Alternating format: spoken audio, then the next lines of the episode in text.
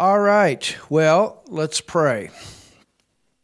Father, we thank you for this great time that we can be together to again receive your word. We thank you, Father, for your Holy Spirit, who is the teacher who leads and guides us into all truth. And Holy Spirit, we ask you to do that right now. We ask you to give us revelation. We ask you to speak to those that are here. We ask you to speak to those that are online and those that will watch this message, Father, over YouTube or hear it through the MP3 format. And we just, Lord, you, your word is, is so awesome. And your word is there, Father, always to bring life, always to cause faith to come forth, always to give us sight, to give us vision, to give us hope. And so, Father, that's what we ask you to do right now is that you cause faith to come forth, give revelation, sight to be seen, hope to come. In the mighty name of Jesus, we pray and we believe. Amen. Amen. You can tell him I found him. All right. Well, you can open your Bible tonight to the book of Daniel. Daniel, the fourth chapter. Daniel chapter 4. You know, in the Old Testament, and it's the same today, there's kings that were in the will of God and kings that were not in the will of God. There's presidents that are in the will of God, presidents that are not in the will of God. The position is a position that is ordained of God, but not everyone that fills those positions are men of God that are led by God or follow the ways of God. And the word says that when the righteous are, are in authority, the people rejoice. So that's the, the leader, the king of the nation. But then you also have the issue of the nation itself. And in the beginning of the teaching that we did on the book of Daniel, we talked about the five cycles of judgment that can come to a nation. And that's the reason that there are nations that no longer exist today. They went through those five cycles of judgment and they're gone. And so we're going to have a situation here with this King Nebuchadnezzar that had taken these Hebrews, these Israelites, into captivity in Babylon. We're going to see that he was given different chances to get saved. And Daniel was a believer. He was a man of the word. He was a man of prayer. He had three with him. We know them as Shadrach, Meshach, and Abednego. They were men of the word, they were men of prayer. And they were part of this elite bunch that was in this captivity that literally held the nation of Israel and preserved them through their prayer and through their stand that eventually they would come out of the captivity and go back and rebuild in their own homeland. And while they were there, the nation was blessed because of their stand of faith, because of their prayer, because of their no compromise, uh, the, the uncompromising positions that they took. They were there to be a witness, to witness to this king, to witness to the Babylonians. They went through that Babylonian school system, they didn't compromise. They stayed faithful to God. Amen. And so, you know, this king, he's had signs, he's had wonders. And in Daniel, the fourth chapter, we actually have him giving his own testimony about how he finally got saved. And we see that in the first, the opening verses or verse of this chapter. And then he's going to talk about his fall as a king, losing his position as a king. Then he's going to talk about how he got saved and how, and then he will actually come back and take the throne again. And so he's given chances. And, you know, God gives, he gives kings chances. He gives national leaders chances. He gives governors chances. People that lead nations, he does give them a chance to repent and come to him if the men and women of God will pray. And that's one of the reasons that we pray for leaders. The most important prayer that we can pray for anybody is for them to get saved. And, you know, Pastor Fred Lambert, he's written a book on prayer. And that's the emphasis of that book is that the most important prayer that we can pray for anybody is the, is the prayer of the move of God in their life to be saved. And so I believe a lot of what happened definitely here with this king had to do with their prayers. And, and we'll see later on how much time that Daniel spent in prayer, how he had dedicated himself to that, and, and how much time that he spent in the study of the Word. And he was a prophet, but he also had a governing position in the land. God gave him that position. Uh, as to, um, he was promoted into that position. So he had a dream. That was one thing that God used to speak to him. And it was about the five kingdoms that would come, being the kingdom that he was ruling at that time, being the first one, the Babylonian kingdom, the head of gold. He saw this image, and, and that image um, is a prophetic picture that speaks of different kingdoms that would come to reign over the nation of Israel, and eventually it comes all the way up to our time now, as well as the second coming of the Lord Jesus Christ when he's, he brings his kingdom to the earth. And so that's pretty amazing. And then we have the fiery furnace. And I mean, this king was so consumed with pride, and he was so consumed not only pride in himself, but think about what led him to the point of thinking that he was a god. So you have this mixture of government and false religion working together, demonic activity, demonic worship working together. And he actually put himself as being the chief God. He made a statue of himself and wanted everybody to worship him. And, and we saw the root of that back to the fall of Lucifer. Same type of scenario. You understand? Those spirits are still in the earth, they're still in the earth today.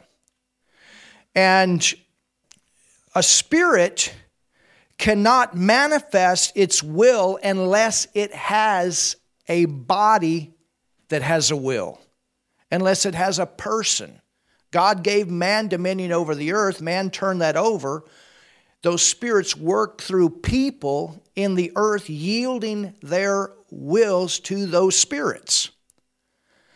And this is a reason you have some of the things that you have in the history of mankind. Your head looks and says, how could some of these world leaders do some of the things that they did throughout our history? How could somebody be that insane? How could somebody be that um, evil? It's because the conscience was slowly broken down to where that spirit took them over and manifested its will through that individual that was in that position of leadership over people. That's what happened. And and so, you know, you've got Nebuchadnezzar and and he was a man of fury. I mean, I mean you see it. The moment that they wouldn't do, you know, the moment they wouldn't interpret his dream, it was off with their head. And you saw that with Shadrach, Meshach, and Abednego. I mean, he was so mad that he turned that furnace up seven times harder. And, and he threw Think about this. He threw three men of God in the furnace. You don't mess with men of God that are faithful. It doesn't matter if you're a king or not. You do not mess with men of God. This is how much authority we believers have in the earth. And, and, and when, when human beings that have authority go against the men of God, that know that, that God's principle is what He watches over, and, and they're faithful to Him and they're faithful to serve him and they're faithful to be a witness in the earth and they're faithful to, to carry out his will and, and to give his word and, and to do his work in the earth. When rulers in the earth go against that, it's a dangerous position for them to put themselves in. And that's exactly what happened here with King Nebuchadnezzar. He's so consumed with being worshiped. He's so consumed with his own pride and agenda. This spirit has so taken him over. Now, think about this that he does not even care about the people that were protecting him, which was his military. He takes his head military people and uses them. You know, it should, I mean, you would think about it. If he, if he wasn't afraid, he would have just went and got the foot soldiers. But instead, he takes the elite of his military and he, he heats this furnace up so hot, which is a fear tactic because it didn't matter if it was seven times hot or it was just burning. These guys are going to die. But he wants to create such an atmosphere of fear in this nation. And this is the way the devil works. Never forget this. The way that the devil will work in a nation to control people is to bring fear. And this is why the church can be so powerful in a nation because we are not controlled by fear. We are controlled by faith. We walk by faith. So when the world's full of fear, the church is supposed to be full of faith. And when the church is full of faith, we reign. But if the church is full of fear, forget it. And this is why we have to always go back to the Word. What does the Word say? What does the Word say? What does the Word say?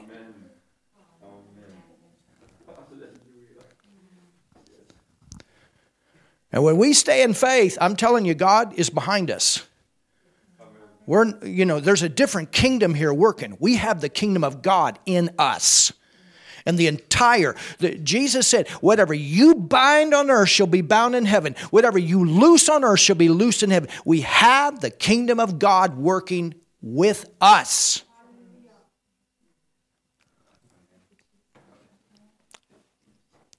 So you don't have to be afraid. You know, when, when I was in Mombasa, a few years ago. And it's the same kind of principle. There were pastors. We were doing an outside evangelistic, we call them crusades. It's not the best word to use. But we were doing these evangelistic meetings. And the pastors, they came and they said, We want to warn you and understand what's going on here. They said, We want to warn you the witch might show up. Well, you know, there's all kinds of witches in Africa, but when they said the witch, I knew what they were talking about. Because in Africa, they literally have head witches that control regions. And they control the regions by fear. They will have people wear certain things and tell them if you take these things off, you're going to be cursed and all this kind of stuff. Everybody's afraid of the witch. You understand? And so, because everybody's afraid of the witch, the witch can basically run the whole region and carry out the will of the spirit that's in that witch. And so, when, when they said that, I told them straight. I said, I don't care if the witch does show up. I'm not afraid of the witch. I have authority over the witch. Not going to get into fear. Well, sure enough, it was the last night. And we had a full ground where we were at. We had, I don't know, they said about 1,500 people. We'd had tremendous healings and miracles. I think we totaled that three or four nights. We had about 500 people receive the Lord. So, you know, it was good. It was just getting started. And sure enough, on the last night, the witch shows up. And you could tell it was the witch because this one woman comes and she stands in the middle where the crowd was, and when she's there, people back off. And I'm up preaching, and she says something, and I ask my translator, I say, What's that woman saying? And she said, He said, She's shouting to the people about you and she's telling them, don't listen to that man. And, and she literally said it like a witch. fear with fear in her voice. Don't listen to that man. He's telling you lies. And she kept saying that. And I took my finger and I pointed it and I said, In Jesus' name, out. And that witch turned around and ran off in front of all those people. Now understand, this is the witch is controlling the area. So it's the same way with these governing leaders that are pumped up with all their pride and building their own kingdoms at the expense of all the innocent people. Our God is going to have the last word here. And all these people in their own personal kingdoms that are trying to control this world right now, these things are going to fall. And that's what I believe. I believe that for this city here. And I'm not saying, because thank God here we have Christian people that are at the top. And I thank God for that. And if you do, you thank God for that. If you don't, you start praying for them if you're not. And you go against those spirits that are trying to do ungodly things. And you pray visions, signs, wonders, miracles, godly people around them. You know, I, I heard, and I, I used to go to Grace Fellowship Church in Tulsa, Oklahoma, pastored at that time by Bob Yandian, a great, great Bible teacher. And on one of the messages that I heard him give, he had someone in the church there that gave a testimony about Saddam Hussein. Now, think about this in Iraq. Before Saddam Hussein was killed, and when he was um, the leader of Iraq, he actually put Christian people close to him. Do you know why? Because he couldn't trust his own. That's the way it should be. And I think, and, and when I thought about that, I think about what was going on with Nebuchadnezzar here. Because God worked this out for Daniel, Shadrach, Meshach, and Abednego. God was always working this out that these guys would come up and be the main voice in Nebuchadnezzar's life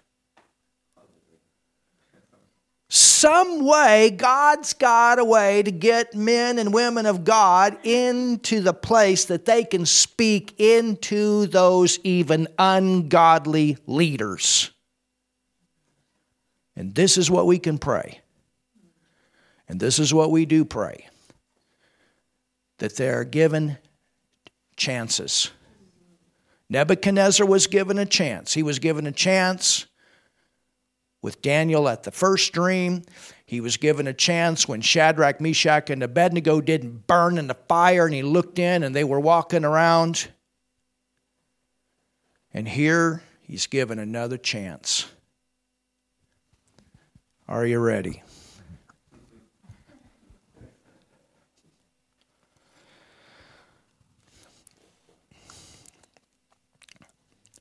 So he's had this dream about this big tree, and we've already covered that a little bit. You can go to the previous messages message and get what I've already taught. It says he cried aloud and said thus. Now notice, who down the tree? And cut off his branches. Well, we actually see that this goes back to Isaiah 14, where it even talks in Isaiah 14 about the fall of Lucifer. It talks about how he was cut down to the ground. Who down the tree and cut off his branches? Shake off his leaves and scatter his fruit. Let the beast get away from under it, and the fowls from his branches. The tree here is a reference to King Nebuchadnezzar. He's the king at this time of the Babylonians. He's the king of this kingdom that was represented by the head of gold in the first tree. What's going to happen is a result of chapter 3. In chapter 3, he was so mad about Shadrach, Meshach, and Abednego not being willing to bow down to his golden image that he had created of himself that was over 90 feet tall, solid gold, about 10 feet wide. The music was playing, all this kind of stuff, and these guys wouldn't bow. And he confronted them. And he said, I'm going to give you one more chance. And they said, We don't care what chance you're going to give us, we're not bowing. And I'm telling you, this is the kind of guts that we Christians need to have. Amen. That we don't bow. This is the kind of guts that we men and women of God need to have when it comes to the things of God. Nothing is going to get us to bow. You know, we're teaching on the book of Acts right now. And, and last night we just got done with, or we almost finished with the message that Stephen preached in front of a council of Jewish judges. And Paul was there as well before he got saved. He was part of that. Stephen wouldn't bow. He, he, he gave a straight salvation message showing Jesus all the way, prom- the promise of Jesus, the coming Redeemer, showing them, showing them the rebellion. And, and preaching salvation to them all the way up. He did not bow. And I believe because he didn't bow, that in itself got into the heart of Paul as Saul because when Jesus met him on the road to Damascus, he said, How hard are you going to kick against the pricks? Can you imagine? The, the word says that Saul, you know, he was out there and he was constantly trying to, I mean, to, or he was out there doing everything he could to stop the church, to get rid of the church. They called it a sect to get rid of it. And, and I mean, can you imagine him as an unbeliever? And he's thinking, why are these people so committed to somebody that's dead? It, it had to have gotten in his heart.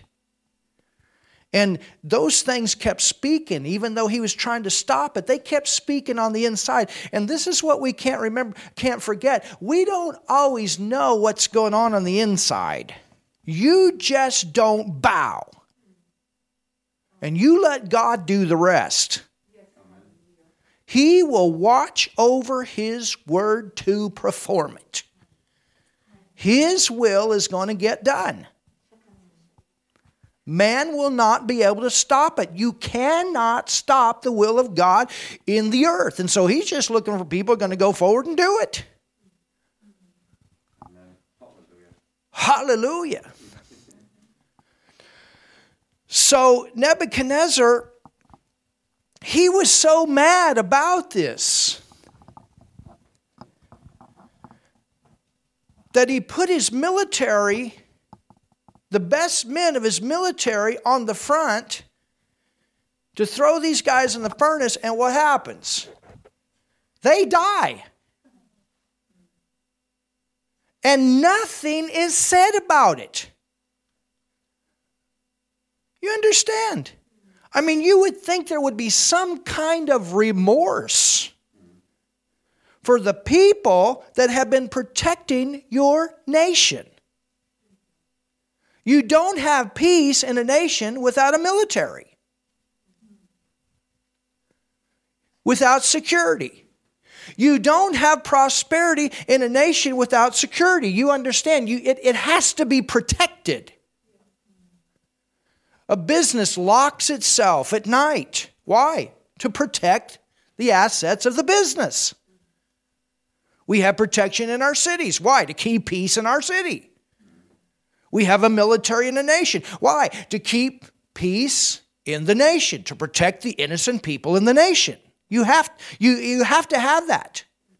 There's going to be a time Jesus is going to bring his kingdom to the earth and it'll be totally different, but right now, there are other people there that want to do other things, and that's why we have to have security. And so, this King Nebuchadnezzar, I mean, he's prospering. He's got gold. He's got a nice place to live. He's got a nice wife. The economy's doing good. The people are enjoying their life. And he takes his chief military people, uses them to throw these guys in the furnace, and they're dead. And he doesn't think nothing about it. Why? Because he's only thinking about himself. And eventually, what happened is this got, the military didn't forget it. And a revolution started among them. It's kind of interesting. We had a little bit of the same situation 26,000 people in D.C to protect about 300 people, I think it was, that showed up for a false inauguration of a false president.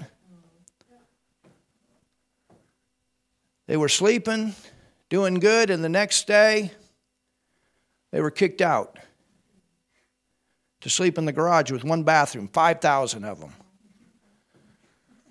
The governor of Texas called his National Guard home because he was not going to have them disrespected that way, and so did the Florida governor. They said, We're not going to have our National Guard disrespected in that way. We value them, we appreciate them. We value the police. We appreciate the military. These people are there for our good, most of them.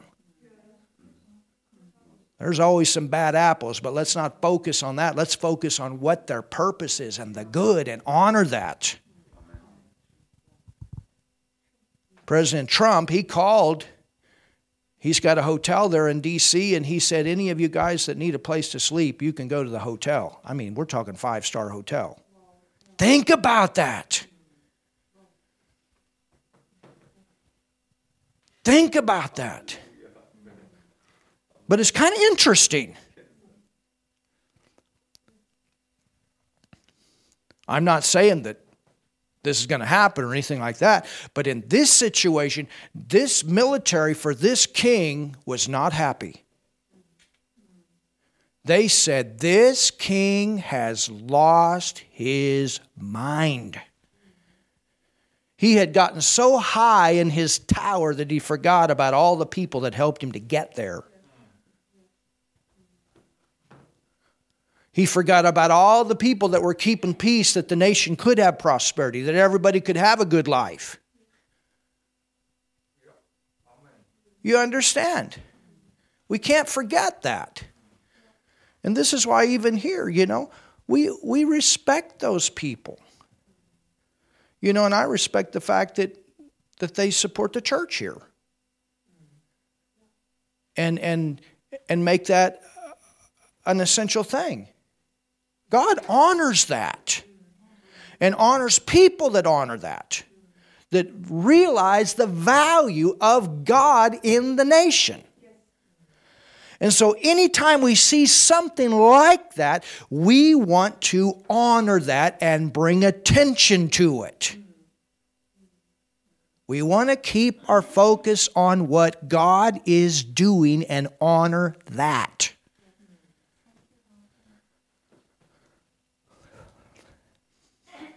Are you getting something tonight? So now we're at this point that this king is on his last chance. I mean, you take three men of God and throw them in the fiery furnace, you're on your last chance with God. And it was a supernatural divine intervention of God that they were protected. Not everybody walks in that kind of protection. But you understand the motive behind that king to take these men of faithful, men of God, and put him and, and put him in a fiery furnace just because they won't bow down and worship you as a God. No man is to be a God.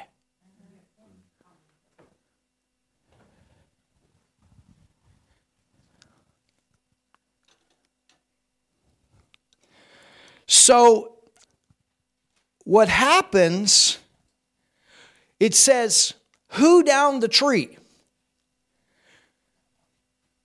Nebuchadnezzar is the tree. And this dream that he had of this tree, this tree is going to be cut down. Ooh. And when the tree is cut down, there's going to be a revolution internally within the nation. The military is going to take over.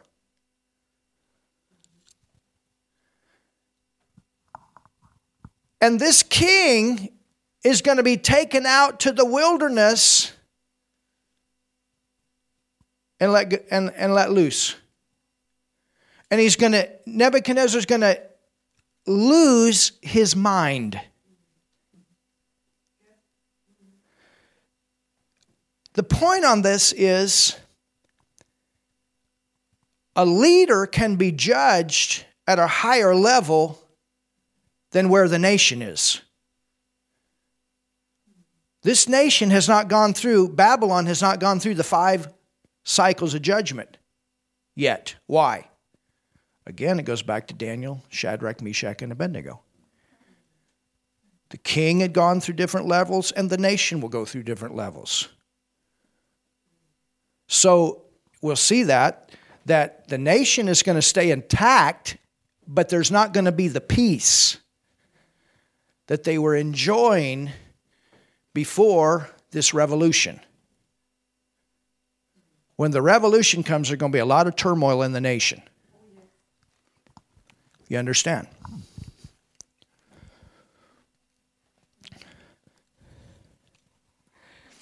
It says, and cut off his branches, and shake off his leaves, and scatter the fruit. The fruit has to do, this nation was prosperous at the time. The economy was doing good, but everything was going to be unsettled. It wasn't going to be in this full flow that they were in at that time.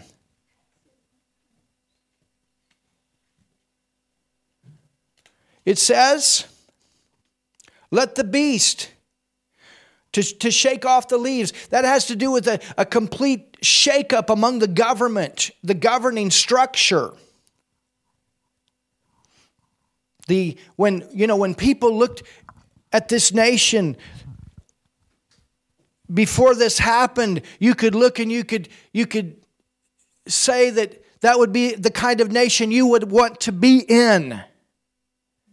It was like a tree that had plenty of uh, water, a tree that was flourishing. You understand? It was everything was moving, everything was in flow.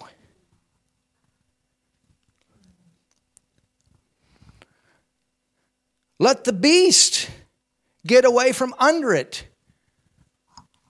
and the fowls from his branches. This is talking about peace in the nation. Even the animals were at peace. But everything is going to be affected by what's coming. Verse 15 Nevertheless, leave the stump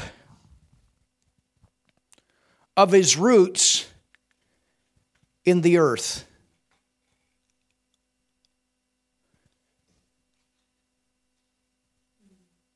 So it's not completely dead. And I'll tell you why we know that. It says, even with a band of iron and brass.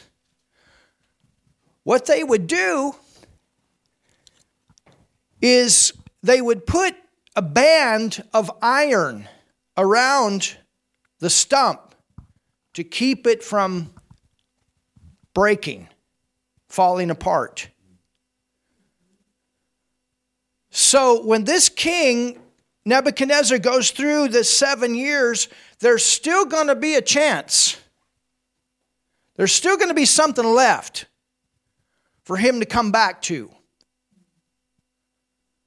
The question is is he going to take his last chance and get saved and the go, go the way of God?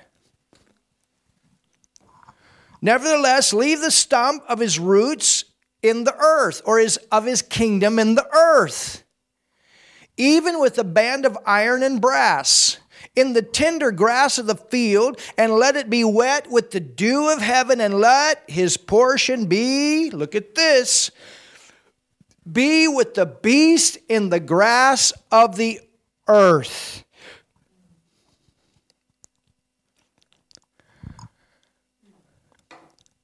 So the restraints were going to be pulled off of Nebuchadnezzar even more. Every time he was given this chance and he refused not to, one more restraint was taken off. Remember Pharaoh? Pharaoh was given a chance when Moses went and said, Let my people go. And he said no. And then would come another judgment, and then would come another judgment. The thing with Pharaoh, as far as we know, Pharaoh, he went through that and he didn't get saved. But Nebuchadnezzar, he went through cycles of judgment, and thank God he finally did get saved. So, even though the king would fall, the nation would still be there. There would still be something there that was held together, not completely gone. Let his heart, verse 16, be changed. Ooh, from man's. What's going to happen? And let a beast heart be given so some of these leaders, they need to wake up here.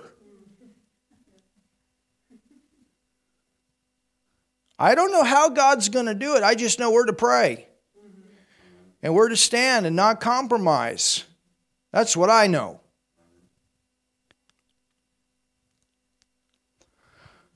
Let his heart be changed from man's, and let a beast's heart be given unto him and let seven times pass over him. Well, he's going to be in this wilderness for seven years.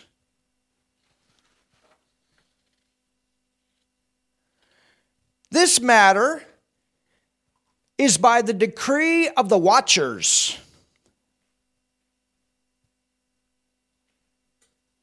And the demand, look at this, by the word of the holy ones. Huh. To the intent that the living may know that the Most High, who's the watchers? Well, remember, Daniel's a prophet. And Shadrach, Meshach, and Abednego, they're hooked up with him, they're holding things. And what are they holding on to? Praise God. They're holding on to the word that was given unto them in the middle of all this craziness of this king.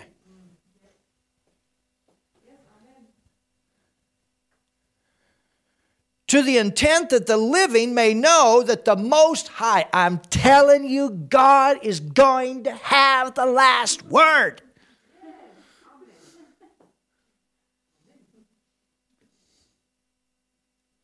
I don't know about you. As I was studying this tonight, I'm telling you today, I just about lost it.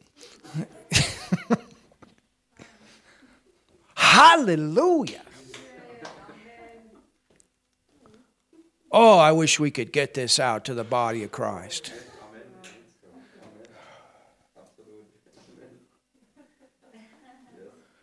And again, you see the timing of this of what we're getting right now. That the living, that's me, hallelujah. That's you. If you're born again, You're alive in the earth. God's going to have the last word.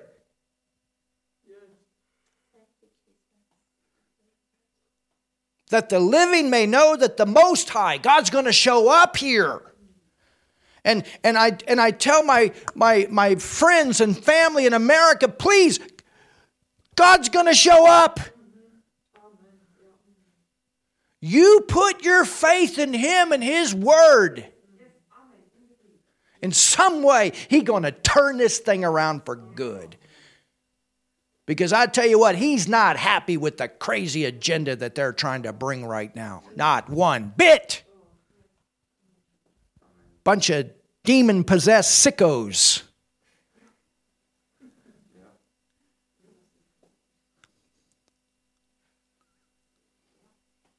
Corrupt to the core.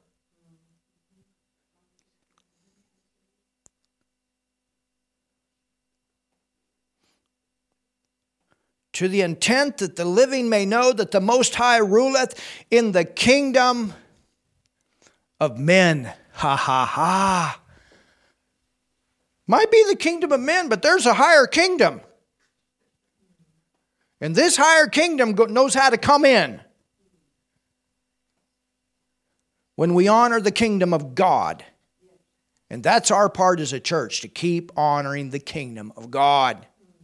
Keep lifting up the kingdom of God. Keep holding up the principles of the kingdom of God. That's where we stand. And when the agenda of man's kingdom goes against the kingdom of God, we stay with the kingdom of God. And giveth it to whomsoever he will. And that's the point here. When you're a leader over a nation, you got a responsibility to answer to God. And if you don't answer to God, He got a way to get you out.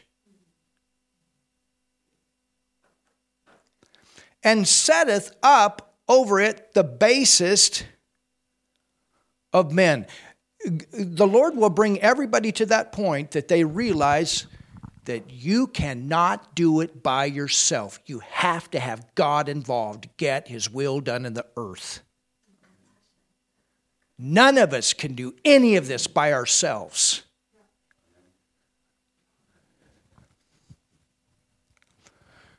You know, even my dad, when he was a farmer before he got saved, even before he got saved and received the Lord Jesus Christ as Savior, had enough common sense as a farmer to know that he needed God to provide the rain.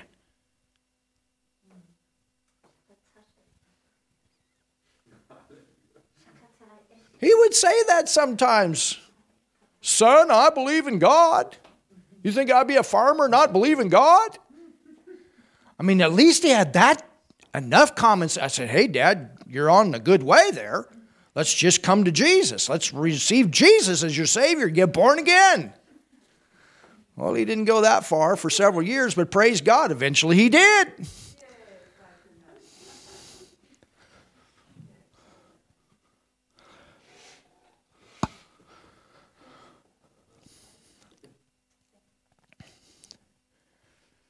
So Nebuchadnezzar in verse 18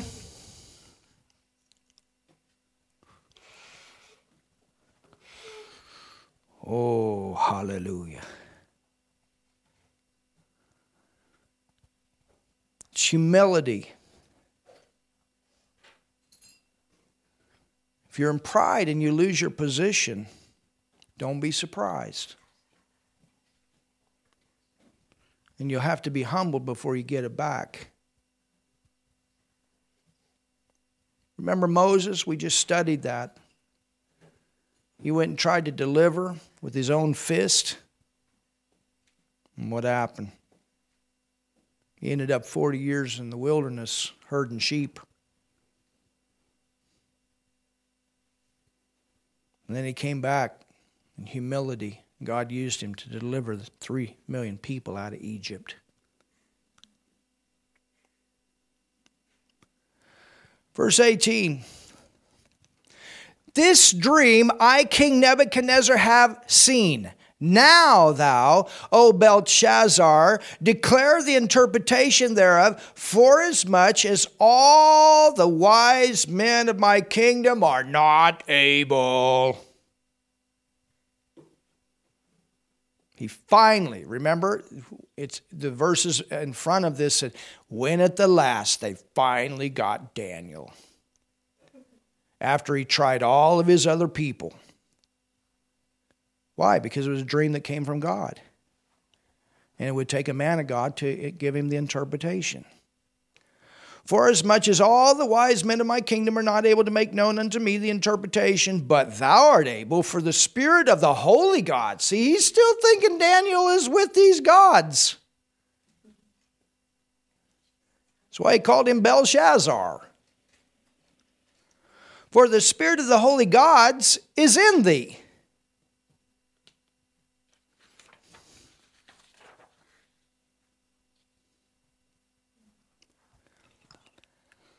Verse 19.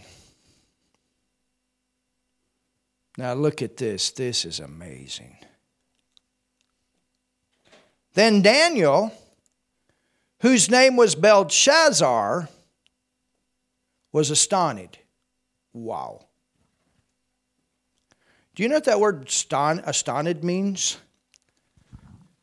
He was speechless. When Nebuchadnezzar shared this dream with Daniel, Daniel knew what it meant. And not only was the king Nebuchadnezzar shocked by the dream, but Daniel was shocked when he knew the interpretation of the dream. He was so shocked that he stood there silent for an hour and would not say nothing. Can you imagine you're the king? And he just stood there. And he would not say one thing to that king. Why? Because he knew what it meant. You know, there's times that you get a word of knowledge or you get a word of wisdom and you don't always want to give it. I remember Brother Hagin one time given, or not once, he told it more than one time how the Lord would give him something that he would have to go tell a minister that if the minister did not correct something, this would happen. Some of them did, some of them didn't. And they lost their whole ministry. Some of them lost their lives. I'm sure it wasn't an easy thing for him to do. And sometimes it is that way. I've had warning dreams before that I've had to give people.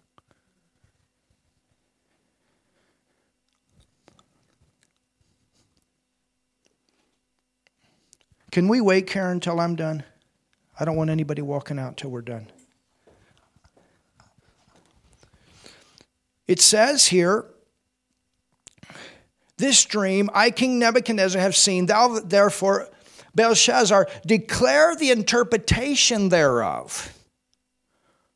Forasmuch as all the wise men of my kingdom are not able to make known unto me the interpretation, but thou art able, for the spirit of the holy gods is with thee. Verse 19. Then Daniel, whose name was Belshazzar, was astonished. Look at this for one hour. He just stood there.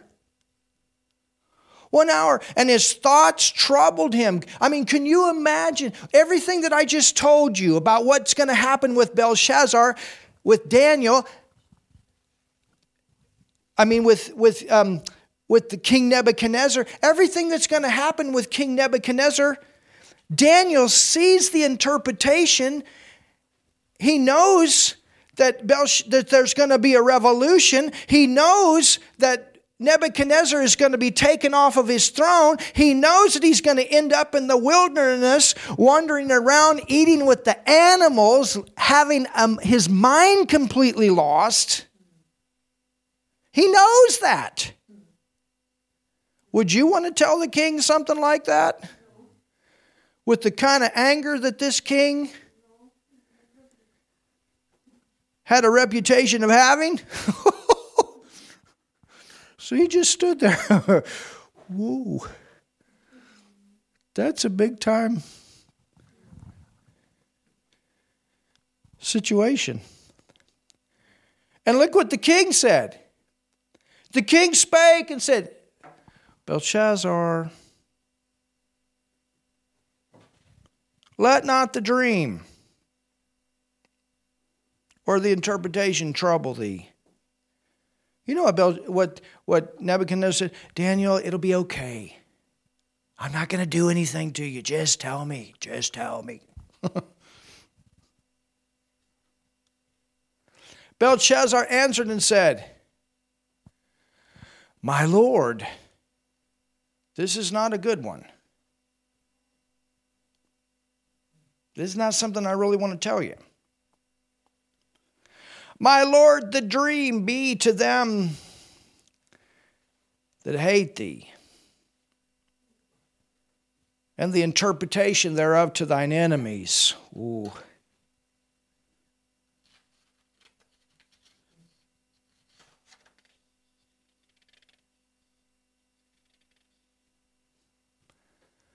Interesting, he calls the king Lord, even though he knows what's going to happen.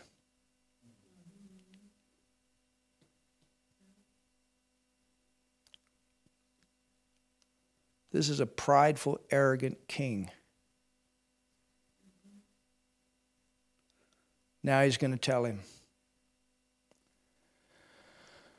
The tree that you saw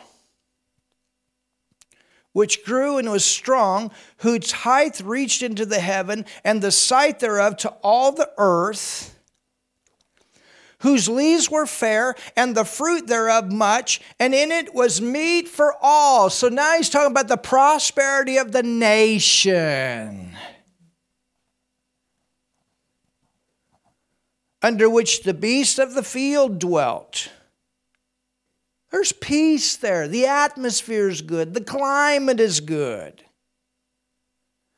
Upon whose branches the fowls of the heaven had their habitation. It is thou, O king. Thou art grown and become strong. Now, can you imagine this king? Oh, okay, yeah, yeah, you're right.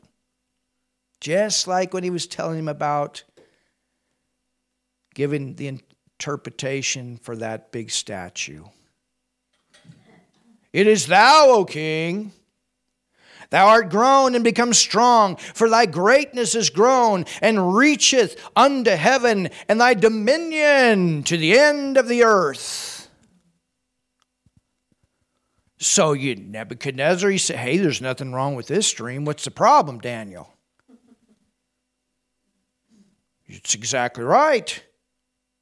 He was the most strongest, glamorous, powerful, prosperous king, maybe that has ever existed. I don't know. Maybe that's why it had to do with being the king with the head of gold. I mean, if you make a statue of yourself that's 90 feet tall and 10 feet wide and it's solid gold, I'd say you're doing pretty good. Because that sure wasn't all the gold they had.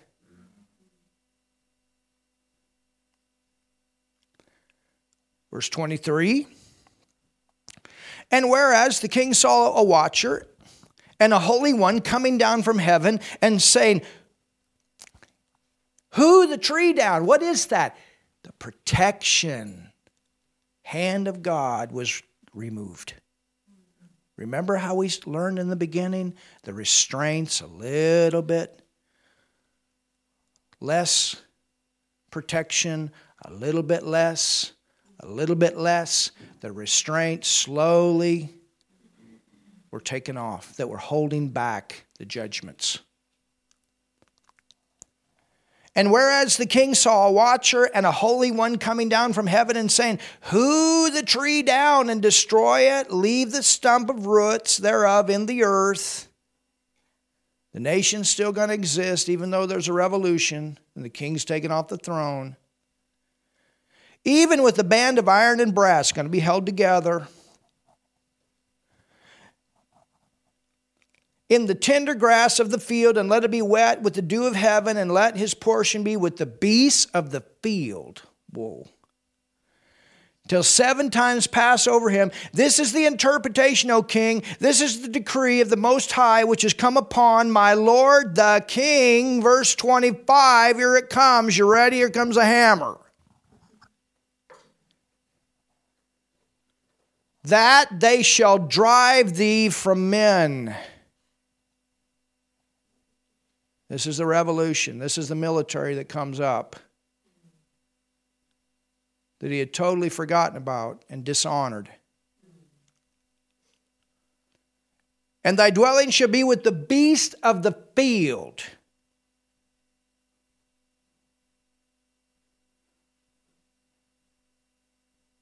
And they shall make thee to eat the grass, look at this, of oxen this king's going to be out eating grass to survive. Now you understand why Daniel stood there for an hour.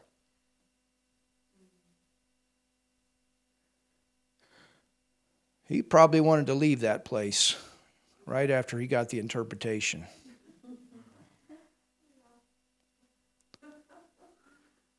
And, sh- and they shall wet thee with the dew of heaven, and seven times shall pass over thee, till thou know that the Most High, this king was going to be brought down. You're coming to your end here, king. You're going to find out there's a higher ruler here with the higher kingdom. Till thou know you don't take advantage of God's innocent people. You don't stay in your throne at their expense. It's not you big and them little. It's not you rich and them poor. It's not you, everybody focused on you and you forget them. The leader must remember the people that, he's, that are working with him.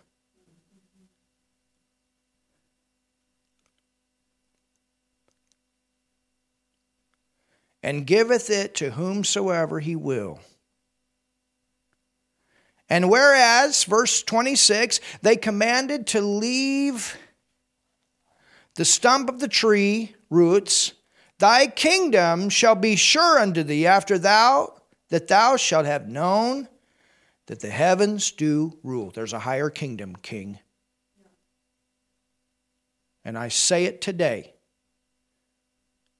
to every ruler of every nation there's a higher kingdom. And there's going to be a day that this one king, the King of Kings and the Lord of Lords, is going to return. Hopefully, you come to that recognition or know already there's always a higher kingdom. And when you know that, That kingdom will help you to do your job.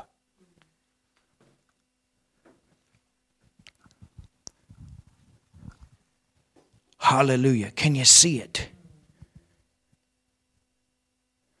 Wherefore, O king, let my counsel be acceptable unto thee, and break off thy sins by righteousness and thine iniquity. What's he doing? He's calling this king now to repentance. Please, king, this is your chance. This does not have to come to you. And thine iniquities by showing mercy to the poor. If it may be a lengthening of thine tranquility. You know, you think about it, the city of Nineveh, it repented, it got on track. It was not too late for this king to repent. King Hezekiah in the Bible, he repented. He was given 15 more years. And Daniel was telling this king, You have one last chance right now. You can repent. You can get saved. You can come down off of your prideful high horse. And if you will, this will not come to pass. But if you don't, this is what's going to happen.